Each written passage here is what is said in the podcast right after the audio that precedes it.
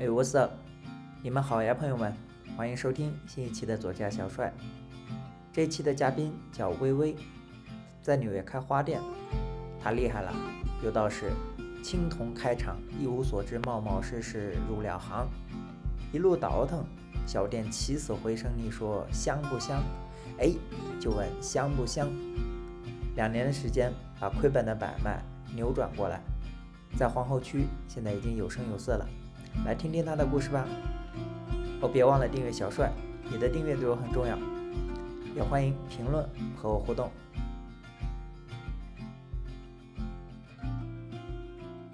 好，欢迎微微来到做客今天的左家小帅。你方便先做个自我介绍？好的，我叫微微。我现在住在纽约，我现在是一家花店的 owner。在开花店之前呢，我在国内的时候，我是一名互联网设计师。嗯，现在来到美国之后呢，嗯，这家小花店也运营了差不多有两年多的时间。嗯，现在还在继续努力。我的店呢，它其实很小。然后，但是它是一家非常有趣的，因为它有一个非常长的一个历史，它比我的年龄还要大，嗯，它差不多已经有四十多年的历史了吧。然后，这其实也是当时一个我考量想要去买这家店的一个其中很重要的一个原因，因为因为其实你想，嗯，差不多有四十多年的历史的话，它中间其实已经有经历过几次。嗯，就是金融危机，但是它还是屹立不倒的开在那里，说穿越牛熊。对，所以它一定是有道理，它为什么可以生存在那个地方这么多年？嗯，对，所以我就觉得，啊，那如果是这样子的话，呃，那这个位置一定是一个风水宝地，对，所以 是一个很重要的原因。OK，对，然后那其实当时时候我接下来的时候，呃，我店里面是有个店员的。嗯，这个花店对，这个花店是有个店员的。那我我就跟他聊，我说你在这个花店工作了多久了？他说一年多。那我说你就是为上一任的店主在工作喽？他说可以这么说。他说但是呢，嗯，这家店是有个很奇特的故事，就是说这家店其实最最早的那个 owner 他开了这家店开了三十八年，那后来是因为他呃脑袋里面长了一个肿瘤嘛。所以他觉得他可能快死掉了。那可是之前在他生病之前，他的确是有把这家店做得非常的好。然后我们我们那个区附近可能有曾经有开过五家店吧，嗯，但是都被他干趴下了。所以他是有他的能力所在的，他把这家店就看成像他的小孩一样，所以他非常用心的去经营。但是后来因为生病的原因，所以就。我的上一任呃，这个经营者，他就去问第一轮的那个老 owner，他就问他说：“现在你既然已经生病了，那你就是要不要考虑把这家店卖给我？因为其实周围的人，说真的，周围的那些邻居啊，周围一些人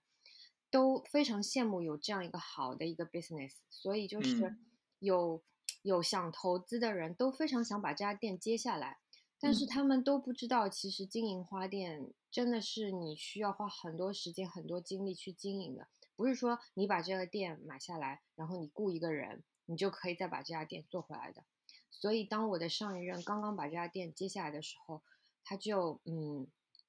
就是把这个生意就是做的一落千丈嘛，就是他和他想象中的不一样，因为他。因为他不知道该要去，就是往哪个方向去做，或者就是保持当时时候的现状。因为当时候他把店接下来之后，老 owner 的店员都走了，所以这个店等于是像一个，就就只是只剩一个壳，对，只剩一个壳在在他手上。那后来他就觉得这样经营不下去了。可是后来就是老 owner 就发现，嗯，他把就是脑袋里面的这个肿瘤治好了之后，他完全没事了。对，完全没事。对，就但是呢，business 也已经卖了，那没有办法了。那后来，那后来就是，他就就是上一任的这个 owner，就是他是一个巴基斯坦人嘛。然后这个人呢，嗯，他就去把老 owner 请回来。他说：“要不这样吧？”他说：“嗯，你还是来这个花店工作，但是你以店员的身份回来。”然后我就是付你工资，就是这样。东家变掌柜的。对对对，就是我还是在就是再让你去经营这家店，因为只有你做得好。所以后来呢，他答应了，他就回来了。回来了之后的一年呢，的确就是这个生意又回来了非常多。可是，可是这个人是个猜疑心非常重的人，因为虽然说就是老 owner 回来在这家店就是做店主，但他毕竟已经不再是 owner 了，所以有很多的决定权呢，就比如说进货渠道啊，嗯，包括其实他的工作方式，因为他已经不再是为自己打工了。所以说很多东西还是会有落差的，就是不可能像 以前这个店是他自己那样子全心全意的去工作。那所以说，那所以说就是他可能没有做到 预期，他没有做到就是上一任这个经营者想要的那个预期，所以就是他们之间就产生了矛盾。然后上一轮的这个这个巴基斯坦人他就觉得他就怀疑，他就怀疑那个三十八岁哦三十八年的那个老 owner。偷他店里面的现金，他觉得是被他偷钱，对，所以他们对，所以他们就就闹得非常的不愉快。那自从那次之后呢，这个店又一次跌落到了就是生意很很很很低迷的一个状态，因为这个店就处于一个就是爹娘都不疼了，就没有人管的那样一个状态了。那再后来呢？那再后来呢，就是又店里面又换了一批人，那这批人就轮到了，就是，嗯，我接店的时候，就是店里面有一个 manager，就是那个人，那他的名字叫 Claudina，然后 Claudina 就是把这个店就是在正进行正常的维护，然后这家店就 半死不活的样子，也没有什么生意，也没有人路过，嗯，后来他就想巴基斯坦人呢，他就想把这个店给卖出来。然后后来就转手到了我的手上，但是在我在转到我手上的时候，其实这么多的故事我都是不清楚的，我都是不知道有存在这样一个故事的。是我把这个店接下来了之后，被老 owner 知道这个店转手的店主，所以他来店里面见了我，然后和我聊了一下。所以我觉得有的时候，如果人嘛，就是。你真的如果能够比较坦诚相待一点的话，就是其实你是会给你自己带来好运的。就是当时时候我见到老 owner 的时候，我第一次见到他，我就觉得他很亲切，因为其实他年纪挺大了，他已经有七八十岁了吧。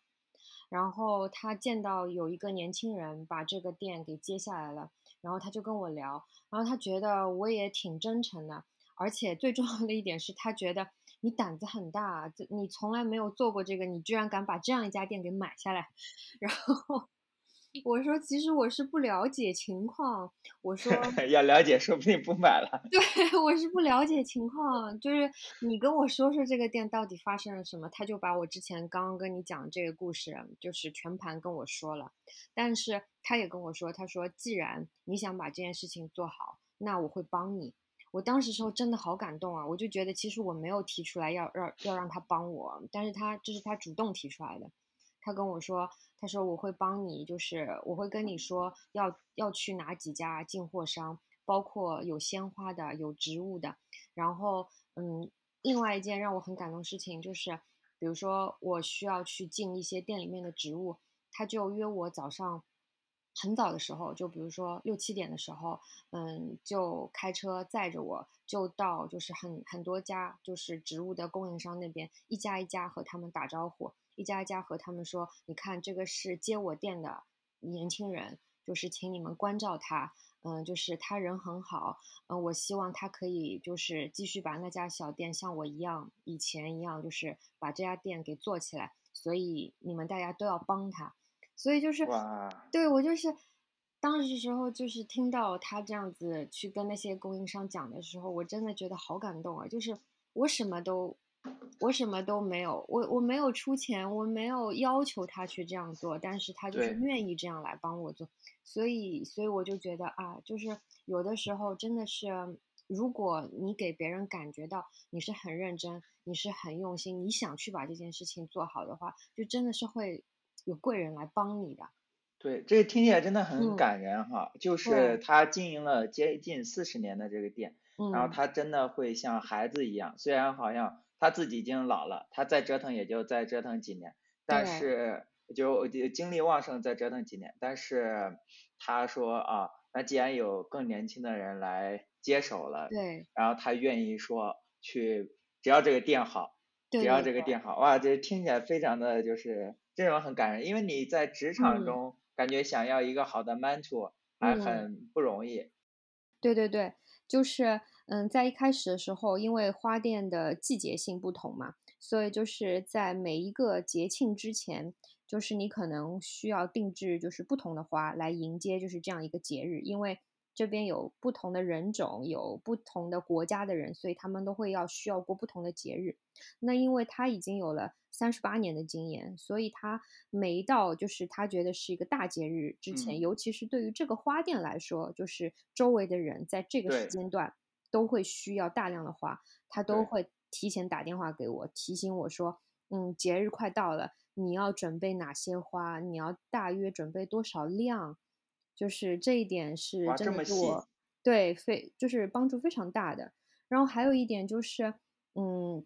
他还会就是他怕我没有钱嘛，因为我有跟他说，其实我为了买这个花店，我把我所有的钱都花了，然后嗯他怕我没有钱，所以他就和就是他关系比较熟的一些就是供花商就会跟他们说，他说你先把店哦，你你们先把花就是给到这个小姑娘。嗯，然后就是等到他把这些花卖完了，他再跟你们结账。你们一定要这样帮他。然后当时时候又把我感动了一下，对对对，他这是相当于用自己的名誉给你做担保，对对对对对对，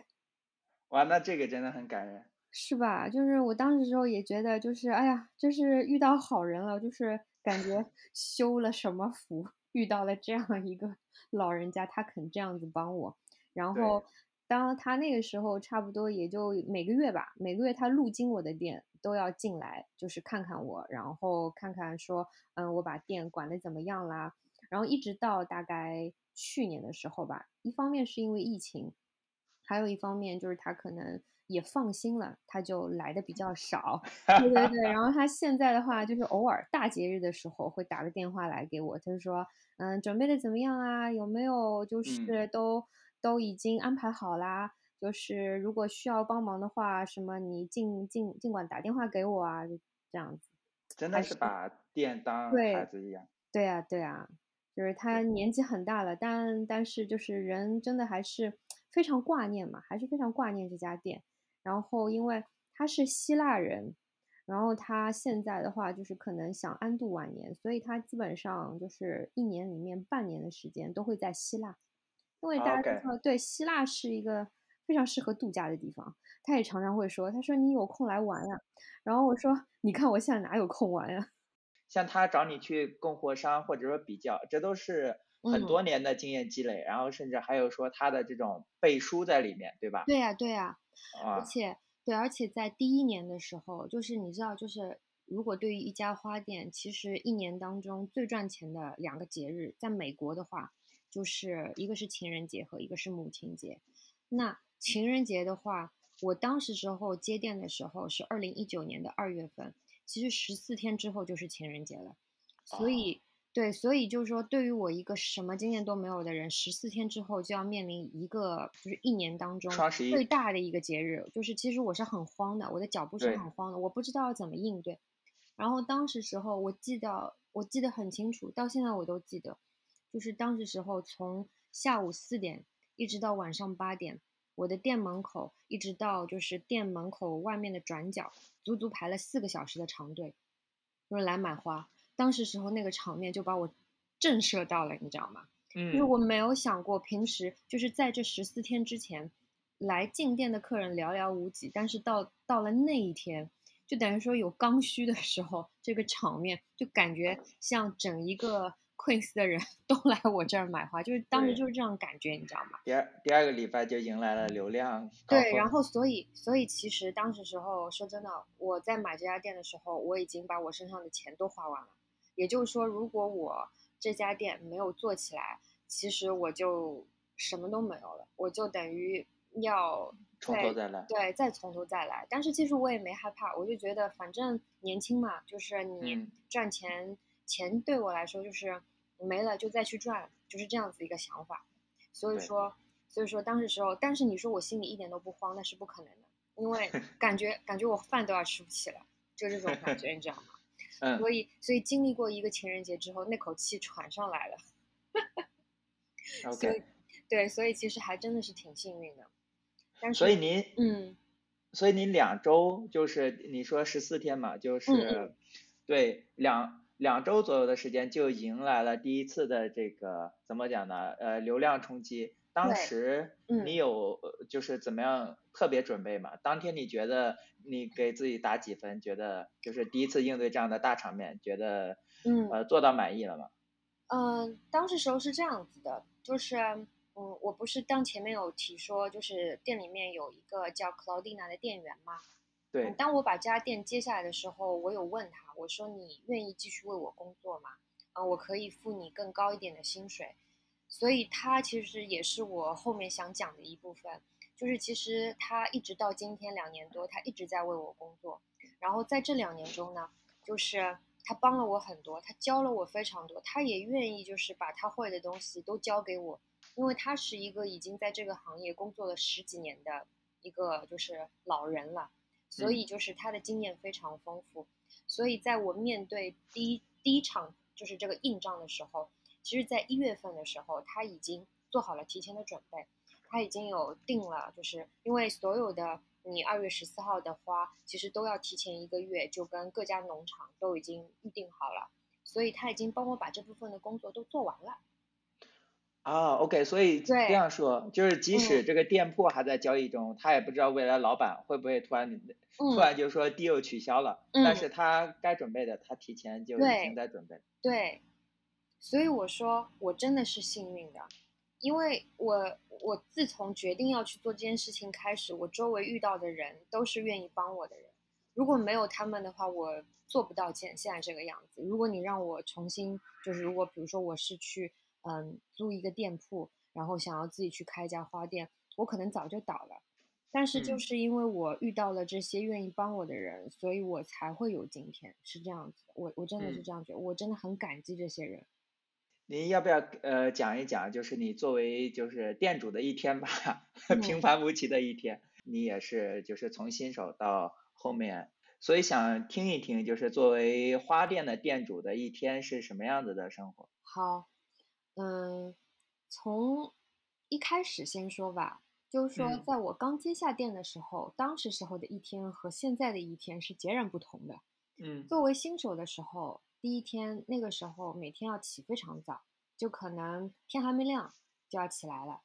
因为起来的原因呢，就是因为你要非常早的，嗯，到店里面去准备工作。就比如说，你要把当天要卖的花全都清理好，然后你要迎接就是第一批的早高峰的客人。因为我的店的旁边是火车站嘛，就可能有很多要去曼哈顿上班的人，嗯，他们会先在你店里买好他们今天所需要用的花，然后他们再去赶火车。所以你要在早高峰之前就赶到店里面，把所有的事情都打点好，准备好新的一天开始。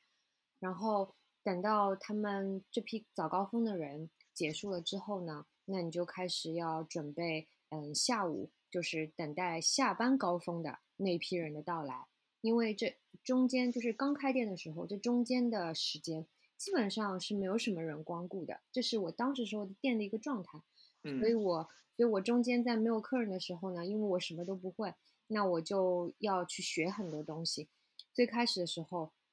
最难的是让我去记那些花名。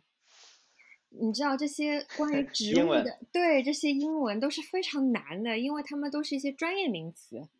所以你要去记，要去背。就是中当时时候就是去做这些事情，就都是一些非常非常非常基础的事情。你要学做怎么样做插花，怎么样去做一些符合这边的审美，就每天都是在学新的东西，每天都会学关于花的养护，关于植物的名称，嗯、关于要怎么样去照顾它们，嗯、关于就是比如说你要怎么做一些新颖的东西，还有最重要的一点就是，因为因为我是中国人嘛，所以就是其实我们中国是有很多很多又好又便宜的渠道的。就是说，我们我在想的一件事情，就是我怎么就是可以把中国的一些元素和结合这一边的一些美国的一些新的元素，把它们结合起来，创造一些我自己的特色。这其实也是我就是一直在研究的一个事情。我当时举两个例子吗？对，就比如说，嗯，就比如说我们在用呃包装花材这件事情上面，其实我当时时候就在学习的时候，我就会发现，就是比如说这边的人，他们其实不太注重包装，他们就是包选选花，就是一束花选完之后，他们就随便用一张牛皮纸啊，或者那种透明的。那种那种塑料纸包一包，包一包就结束了。对他们不在乎，他们在乎的是花的本身。嗯。可是我们国人呢，就比较会在意这个包装，因为我们国人，我们国人喜欢送出去大气有面子，对吧？但就是在于花本身就没有那个部分占比是不一样的。可能我们国人占喜欢包装七分，大过于这个花本身可能只占三分，但是。但这边的消费者呢，就完全不一样。这边的消费者是反过来的。那我就想说，哎，那如果我可以把包装和品质同时都做得非常好的时候，那我就能留住客人了。因为只有我可以做这样子的非常 fancy 的包装。这边美国人周边是没有人做这种东西。这是一个小小的一个例子哈。所以这个供应包装的供应供应链是从阿里巴巴。中国 OK。对，我就从阿里巴巴找。然后当时时候就走海运嘛，就是非常非虽然非常慢，嗯，但是就是等到我到了这批货的时候，就是其实我有就是在网上自己去学，就是怎样去做一些非常 fancy 的这些东西，这个都是我就是在一天空下来就是没有客人的时候去做的一些事情。学习，嗯，对，就是学习。就是学习，然后不停的去想一些新的东西，把就是新的一些想法植入到这个店里面来，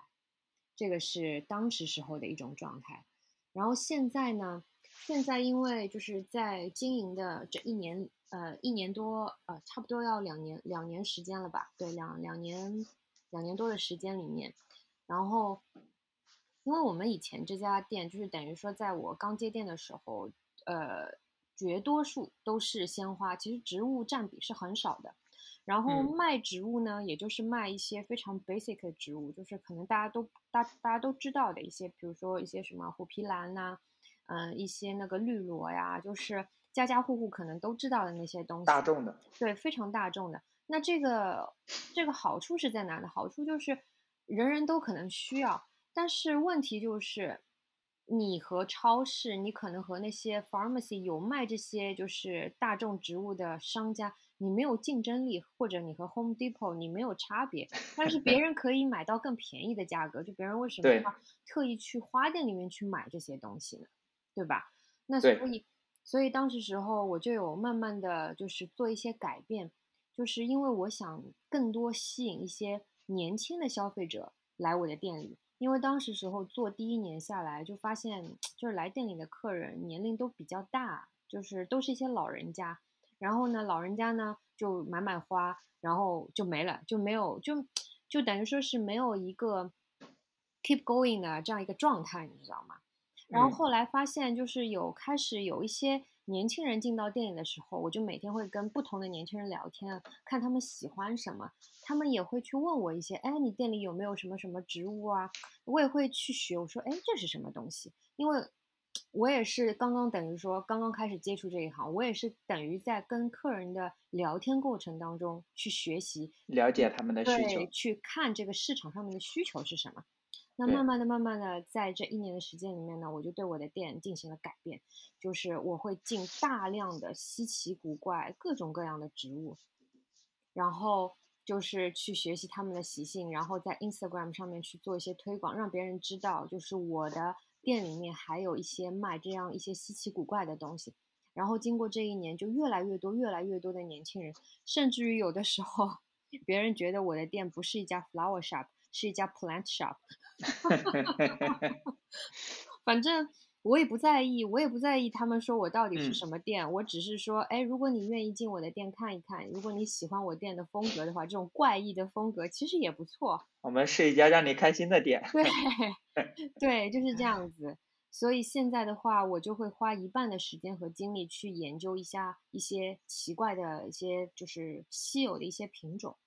嗯，那我你嗯。说稀有的品种的话，嗯。我倒有个问题哈，因为嗯。稀有一般也就代表着说，呃嗯，怎么讲呢，受众少嘛，嗯嗯，所以就是在想会不会说有库存的问题，比方嗯。说我我买了十束或者说十盆，然后结嗯。果就是放在店里。就是一直没有卖出去，或者说有的人喜欢的人他是很喜欢，光就嗯。买走了，但是会嗯。不会说因为受众小有这种库存的资金问题？肯定有的，在一开始的时候有，所以呢，那为什么？那就要想嘛，就是当这个植物已经在我店里面两个月了，如果还无人问津的话，那那那说明什么问题呢？说明就是你的推广不够呀，就是你开的这家店，只有只有局限于这个区的人才看到这个这些东西，那你想把这个东西给推出去，那那后来我就想到就是植物这一块，我要做线上，我要让更多的人看到。就是我店里面有卖这些稀有的东西，因为其实，因为只有线上那些就是植物爱好者，他们才会特意去网上去找这些东西。那嗯后来就是你知道，就是美国这边不是有一个网站叫 Etsy 嘛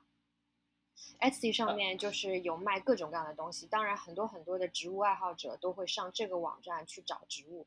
于是我就在 Etsy 上面开了一家植物店。那通过这家植物店，当时时候就举个例子吧，就是你可能，如果你不是植物植物老手狂热粉，对狂嗯热粉的话，你可能不清楚有一棵植物叫 Pink Princess，就是叫粉红公主。然后这颗东西呢，这颗东西它就是很很奇妙，它就是根据它长出来的叶片的粉红色的比例来定价这棵植物的定价到底是多少。就如果说这一片植物上面有非常多的粉红色，那它的定价就可能，呃，如果我们说普通尺寸，就是一个小小的手掌尺寸的话，四嗯英寸手掌尺寸，那在粉红色多的情况下，它可以卖到大概嗯三百刀左右一颗。对于三百刀，那我很高哎。对，很高，对不对？然后如果粉红色少一点的话呢，可能就是呃一百刀左右一颗。但是你你想，它作为一棵植物来说，其实这个价格已经是非常高了，所以这不嗯是人人都能够接受。我要花三百三百刀美元去买一棵植物养在嗯那里，对吧？对，那所以说，那所以说就是这个这这棵植物当时时候呃放在我店里卖的时候，可能两个月吧，就就嗯只能卖掉一颗。如果卖掉两颗算是多的了，是这样子的一种状况。然后后来当我开了 Etsy 上面，我把这个植物一颗一颗拍完，然后放在线上去卖，一个月，一个月我就卖了近四十几颗。四十几个，那就是二十倍的这个对增长。对，OK，那听起来，那确实植物嗯是一个更好，呃就是更适合网上销售，因为你刚刚说植物它活了两个月，呃嗯至少两个月，但是嗯感觉鲜花的话就光不能存放那么久，所以嗯植物对于嗯线上渠道来讲的话，植物是比鲜花可能会做的更多。对，所以我就说这是一个摸索的过程，你知道嗯吗？就是对，其实其实我不能说，但是我现在也不能因为说植物的销量可能比较好，但是我就放弃鲜花，因为鲜花说真的，它的利润其实是要比植物要高的。高哎呃方便说就嗯是怎样的比例吗？就是说，嗯、鲜花的利润，就是说，因为，嗯，这样我好像不是很方便说，就比如啊说它的价格到底是多少，对吧？对，对，但是就是说，但就是说，嗯，因为花嘛，呃，花的话，你就是在在定价的时候，你不是说它这个花的本身的它的一个成本是多少，所以就是你把多少花放在一起，所以你就把这个定价定为多少，因为中间会产生一个，比如说你要去设计它，你要去制作它，包括还有嗯很多就是耗材方面的这样一个成本计算，有些服务在里面对，所以说它的定价一定是高于它的成本很多的。啊，植物这方面的这种呃嗯添加就比较少。对，但植物就是说，你进进来这颗东西，你可能只会附加一个运费而已。那它本身是多少，再再加它的一个运费，那中间可能因为你中间不太会产生非常多的一个就是养护的一个成本。如果嗯你一定要算成本的话，就是一个时间成本了，对对对。对吧？不过你刚刚嗯对你刚刚说那个呃宝石公主叫粉红公主，sorry，粉红公主我说按照成色的，我感觉真的是，嗯嗯，怎么说这个贵的东西嗯都是这样子的逻辑哈。我想到钻石或者说黄金，黄金都是根据纯度来看的，没想到花植物也这么卷。对，但其实，但其实它的这个粉红色的一个成分，它其实就有点像类似于像，怎么说呢？怎么解释啊？如果是一个人的话，它其实就是一种白化病，就说它这片呃叶片里面，就是它可能缺少那个就是嗯怎么讲哦绿叶素，它缺少这个嗯绿叶素，所以它会长就是一些别的颜色，所以说它产生的概率是很低的，可能一百颗里面只有一颗。那 OK，所以是那现在是人工培育还是说就是自然长的？它一一定是人工培育的，就是如果你要它量化的话，它一定是人工培育的。太 naive 了，嗯对，但是而且就是它，尤其是就是一个叶片上面粉红的部分，它是非常容易就是嗯怎么说呢，就是焦化的，就是叶片嗯上面焦边呐、会非常容易焦化的。到嗯时候反正就是我们录音结束之后，我可以拍照片给你看，给你看一下这颗东西长什么样子。好呀好呀 嗯，OK。嗯啊，嗯这，呃，所以嗯，听起来有点像什么呢？就是这种呃，大家更喜欢这种怎么讲？不好听叫病态的，就是对对对。它本身不是正常的。对对对，就是人都是会追求一些稀奇古怪的东西嘛。然后就是，嗯其实像这样子一种状态的植物，其实有呃有挺多类型的东西都是会有这样子一个状态。就比如说还有一个龟背叶，你知道吧？嗯，我不知道，龟背叶，嗯，龟背叶就是那种叶片很大，然后叶片上面有裂纹的，就是它的样子像一个乌龟的背一样。哦，那个我知道，对，嗯那个龟背叶，对，这个龟背叶呢，也有也有一种叫那个 variegate，就是 monstera，然后它就是 variegate 的部分，就是它白色的，就是它的叶片是白色和绿色。如果如果这个龟背叶是白色和绿色的话，它的价格比粉红公主的价格还要再高，因为它产生的概率比粉红公主产生的概率还要低。啊，嗯，它一颗，对，它的一颗龟背叶，比如说一片叶子，就一片叶子，一片叶子正常尺寸就要卖到五百刀。嗯对，那所以说，所以说，就我最近也在就是做很多功课，然后就看一下，就是我们中国我可不可以拿到一些像这样子的货源，嗯，就是嗯可以就是呃更加便宜一点的价格，因为在美国这个市场上要找是找不到的。我中间其实还有去过那个嗯佛罗里达嘛，因为我嗯想那边就是天气气候比较热一点，然后植物的品种会更多一点。我有去特意在那边去找过供应商，但是如果想要找这种稀有的东西的话，美国市场上面是基本上找不到的。，OK OK，对哇，听听起来就嗯是。听起来就是这个怎么讲呢？这个植物或者花虽然看着一束很嗯不贵，但是卷起来跟这些呃嗯什么玩电子产品或者说玩其他的，嗯，呃越玩越贵的都是这个趋势哈。对对 对，真的就是就是，比如说一个一个嗯植物杀手到我的店里来，就我可以聊一聊我是怎么留住他们的。就比如说他来，他来了以后呢，我就会比如说先问他，就说，哎，你想今天买买一棵植物啊什么的。然后有很多我遇到非常非常多的客人，他都会说，啊，我是很喜欢这些花花草草在家里，但是呢，我从来养不活它们，可能一个星期、两个星期它们就死了。就是，然后我就会跟他们说，其实呢，植物它们都是有自己的个性的。就是说我首先会问他们，比如说你家里的摆放位置，你想买一颗东西放在你家的哪颗位置？那他们的就是在你这个房间里面，它的光线是怎么样的？你，比如嗯说它的温度是怎么样子的？那如果他说，嗯，比如说我没有太多的光，就是白天可能有一点点，然后到了下午可能就没有光了，那我就会去建议他，比如说，那你就买一些，嗯，习性是比，嗯，就是不需要一些强光的，可能一些 low light plant 就会比较适合你。那，嗯，我会推荐一些非常就是。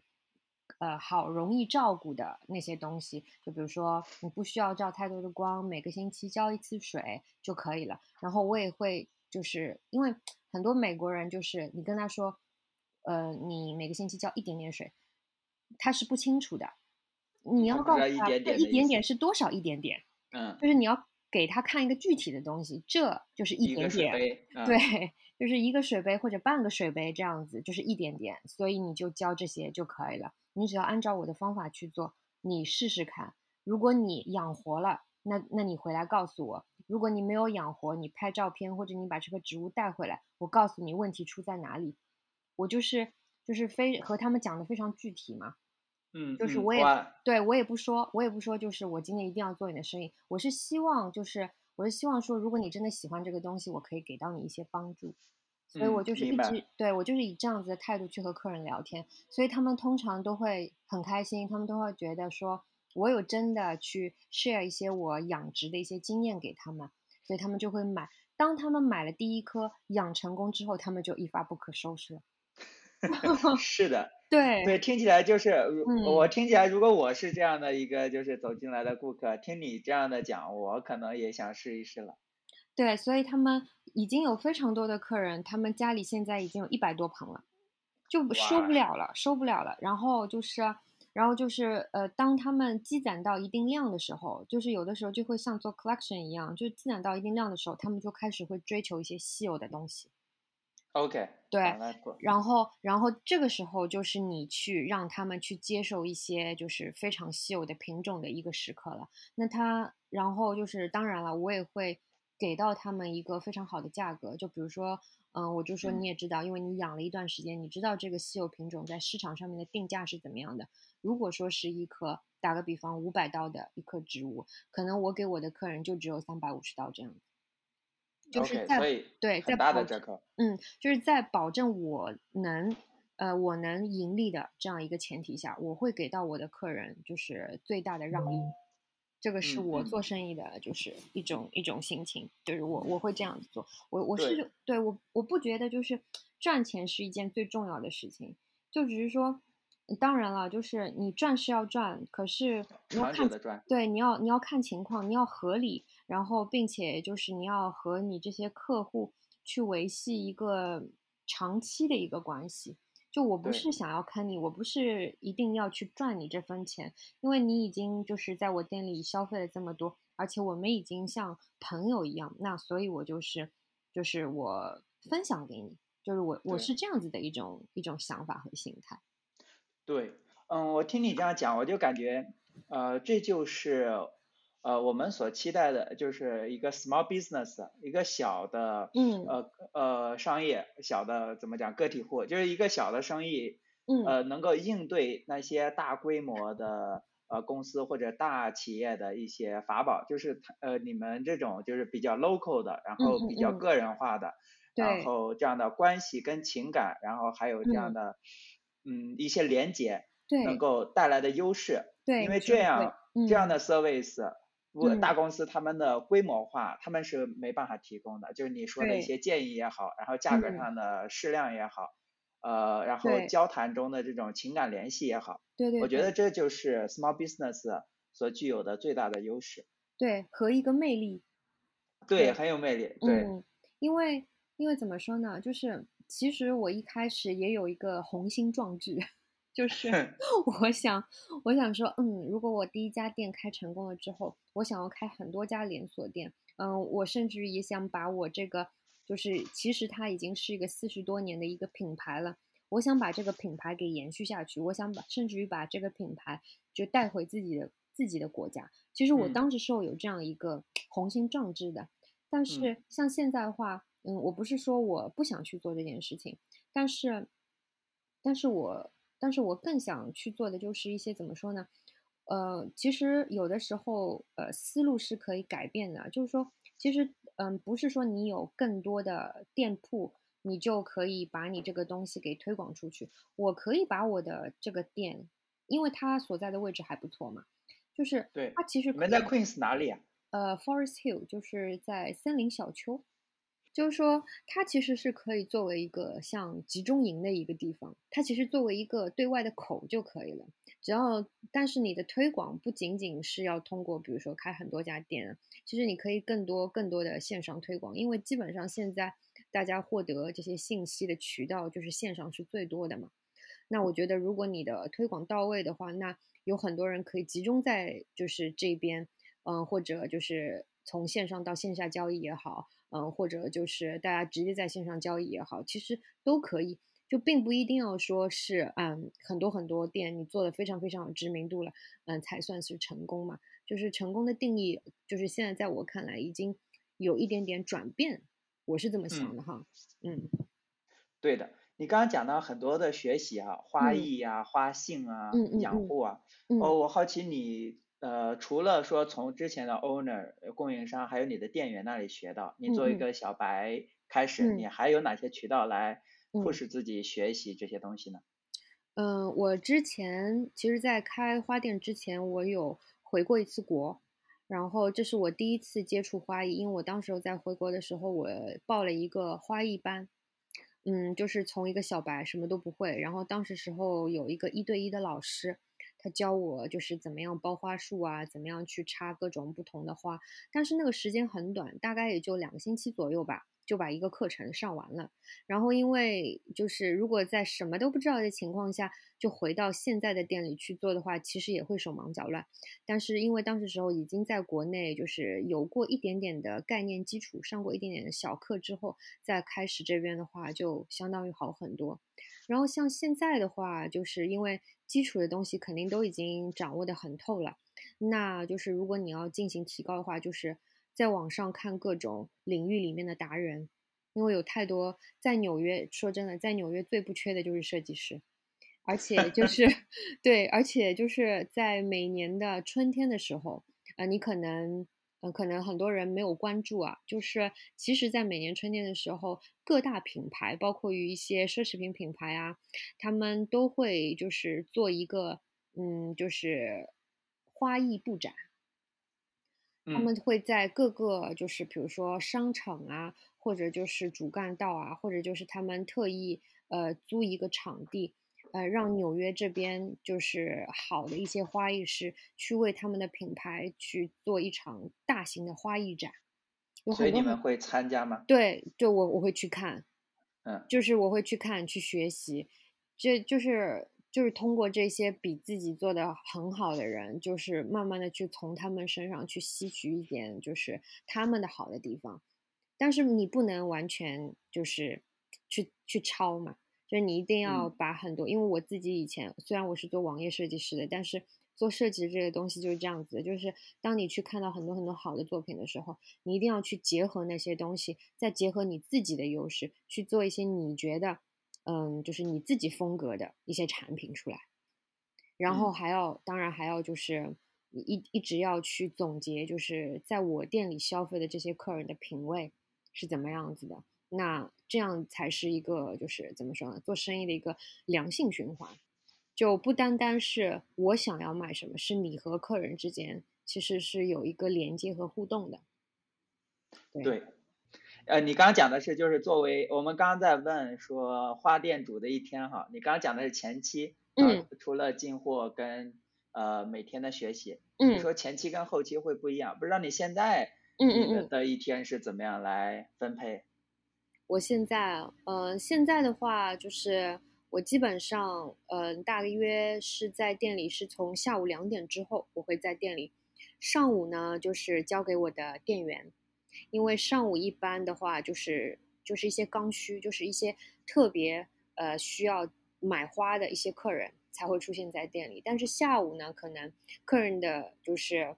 嗯，比如说呃需求会不太一样，然后下午的客流量也会比较大一点，所以我必须要自己在店里去维护这些客人。那我现在基本上上午的时间呢，嗯，我就是比如说做一些嗯线上的推广啊。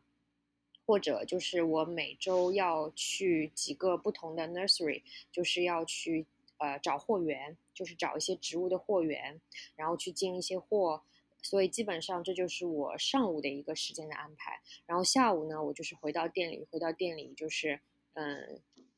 接待客人嘛。然后还有就是有的时候像现在的话，因为我也刚刚开始做自己的小红书啊，做自己的抖音啊。那在下午的时间，我就会去预备一些可能我晚上需要去拍视频的一些东西，是这样子的。OK，你刚刚讲到说，嗯，做网络网络推广嘛，嗯就是呃是在哪些渠道会呃去推广？呃，网络渠道话，主要现在主要的是做 Instagram，因为对，因为呃，基本上就是